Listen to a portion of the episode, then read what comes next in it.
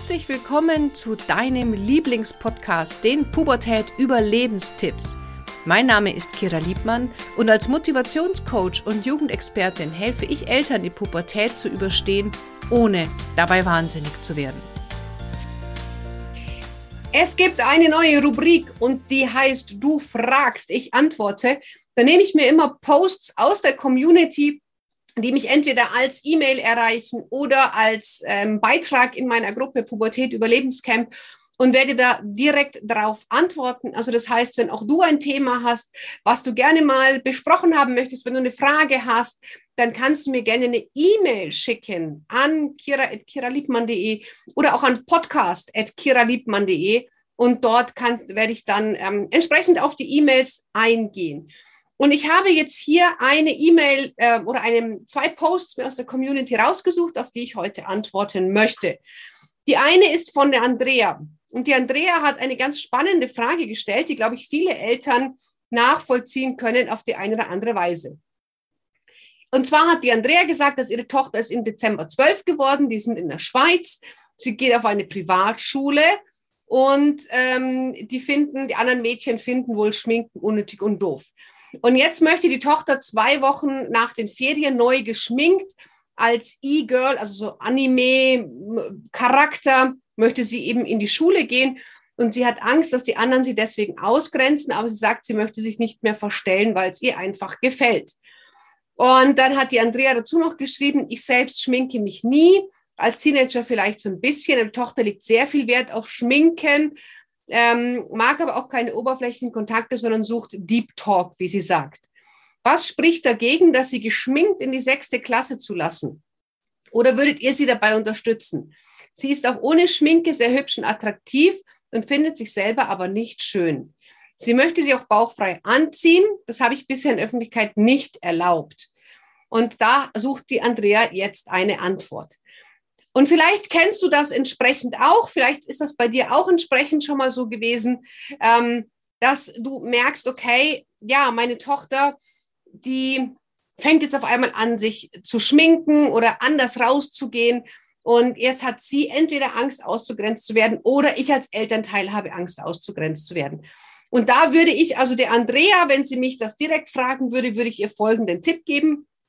Wenn deine Tochter in der sechsten Klasse der Meinung ist, dass sie so geschminkt in die Schule gehen möchte, dann wäre das Erste, was ich machen würde, weil mit zwölf Jahren ist es schon noch wirklich, finde ich, grenzwertig, ehrlich gesagt, dann würde ich als allererstes mal mit dem Direktor der Schule sprechen und mal mit dem abklären, ob das überhaupt erlaubt ist. Weil gerade in Privatschulen ist es oft so, dass es einen Kodex gibt, was das Thema bauchfrei angeht, was das Thema kurze der Röcke angeht oder Schminken. Also hier erstmal gucken, ob die Schule hier vielleicht irgendwelche Vorschriften hat, was das Thema Schminken angeht. Und dann kannst du mit deiner Tochter ja vielleicht einen Kompromiss finden. Ähm, also, dass sie nicht komplett als Anime geschminkt, das sind so diese japanischen Zeichentrickfiguren, die immer unglaublich sexy und weiblich sind, ganz große Augen, äh, Lippen, Kindchenschema. Also ist schon so, wo man sagt, ähm, naja, kurzer Rock, äh, Overknee-Strümpfe und sowas. Würde ich tatsächlich, hätte ich auch Bauchschmerzen, meine zwölfjährigen Tochter die so rauszuschicken, weil es auch einfach nicht nur gute Menschen auf der Welt gibt. Und ihr wisst alle, ich bin ein Freund davon, Kinder sich frei entfalten zu lassen. Aber wir Eltern haben auch eine Fürsorgepflicht.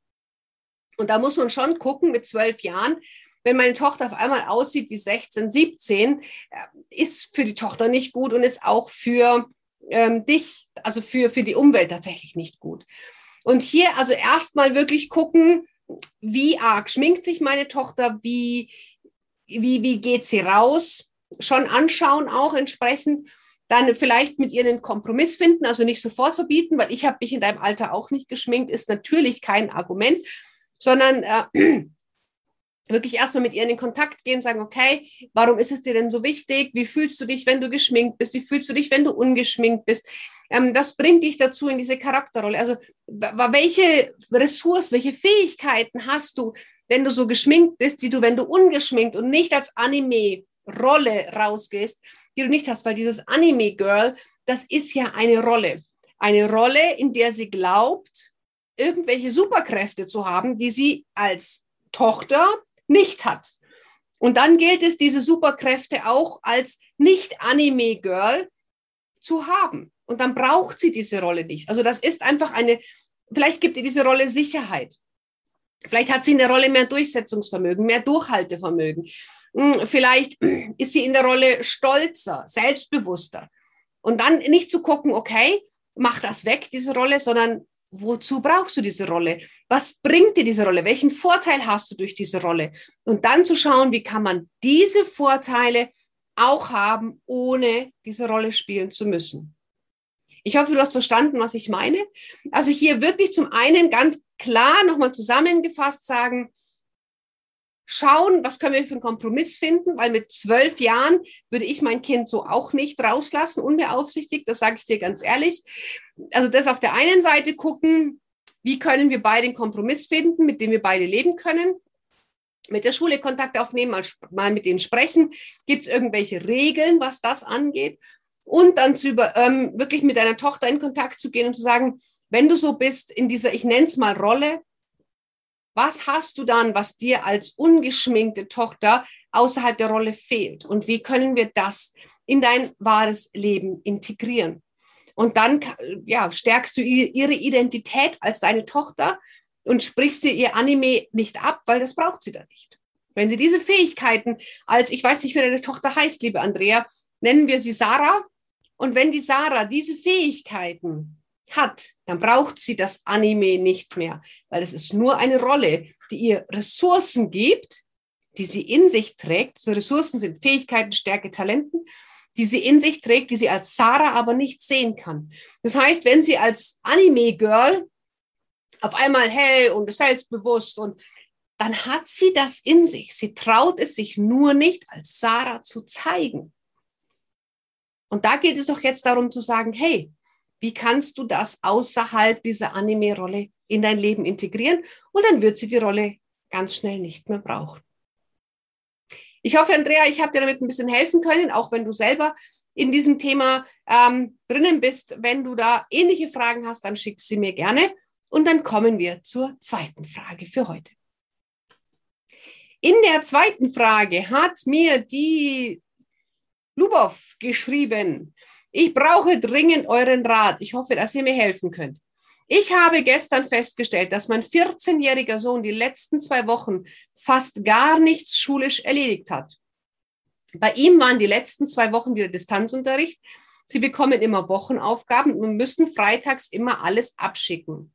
Nun hat er die Aufgaben nicht gemacht und teilweise leere Blätter den Eltern, den Lehrern geschickt. Das heißt, er hat versucht, die Lehrer zu betrügen. Des Weiteren hat er auch an Videokonferenzen nicht teilgenommen und auch danach gelogen, dass ich ihm aus Versehen das WLAN gesperrt hätte. Ich habe ihn die ganze Zeit gefragt, ob er alles abgegeben hat und so weiter, habe bis jetzt auch nichts kontrolliert, da ich denke, in dem Alter müssen sie es mittlerweile alleine schaffen. Genau, richtig. Nun habe ich gestern mit ihm schauen wollen, ob alles soweit in Ordnung ist, da am Montag Schule wieder losgeht und bin aus allen Wolken ich muss dazu sagen, er war bis jetzt immer ein super Schüler mit einem 1,5er Schnitt auf dem Gymnasium. Super. Musste aber nie lernen, da es ihm leicht fällt. Bis dahin alles okay. Jetzt kommt, jetzt habe ich eine E-Mail an eine Lehrerin, wo er am meisten gelogen hat, geschickt und um ein Gespräch gebeten. Ich habe ihm gesagt, dass wir gemeinsam mit ihm alles erzählen werden und ich wollte das erklärt, wie es, wie er alles bereinigen kann. Mein Sohn wirft mir aber vor, dass ich damit ihm nur schaden werde und alles kaputt machen werde. Es ist bei uns richtig eskaliert. Er hat sich total in die Opferrolle hineingesteigert und ich bin die Böse. Ich weiß jetzt nicht, was ich machen soll. So, ähm, also das ist tatsächlich, ähm, eine, da würde ich jetzt gerne mal ein bisschen drauf eingehen. Und zwar, also, was hier ganz klassisch zu sehen ist. Das Kind hat eine Strategie gefunden, ihr Sohn, wie er so mit der Schule umgeht, dass er ohne groß zu lernen einen 1,5er Schnitt im Gymnasium hat. Und das finde ich schon mal gut. Und das ist seine Strategie gewesen, bisher so auf die Art und Weise zu lernen. Die Mutter hat sich nicht eingemischt, die Noten haben gepasst. Und jetzt kam der Klassiker. Jetzt sind die Kinder im Homeschooling gewesen. Und auf einmal sehen wir Eltern, wie die Kinder lernen, was sie tun, was sie nicht tun und meinen jetzt uns auf einmal einmischen zu müssen. Und was ich an dieser Stelle tatsächlich raten kann, also zum einen ist es ganz, ganz klar, dass dein Sohn jetzt rebelliert, wenn du der Lehrerin eine E-Mail schreibst und ihn entsprechend vorführst. Weißt du, mit 14 Jahren ist der komplette Körper auf Rebellion programmiert, auf Abnabelungsprozesse. Und genau in dieser Zeit waren die Kinder jetzt ein Jahr lang eingesperrt und konnten sich eben nicht abnabeln, konnten eben nicht hier rausgehen mit ihren Freunden und dagegen sein und ich bin, äh, ich bin jetzt gerade sauer. Das heißt, diese Rebellion hat, muss irgendwo anders raus, das geht nicht anders. Und dein Sohn hat es eben da in der Schule rausgelassen. Und natürlich geht Lügen an der Stelle nicht. Aber ich würde unbedingt hier die Verantwortung dem Kind übergeben. Wenn dein Sohn damit durchkommt, ist es seine Entscheidung. Wenn er damit bei der Lehrerin auffliegt und leere Blätter abgibt, es ist seine Entscheidung. Die Lehrer sind ja nicht doof, die sehen ja, dass leere Blätter abgegeben wurden. Dann ist das auch, da muss er mit den Konsequenzen klarkommen. Und wenn dieser Druck erzeugt immer Gegendruck.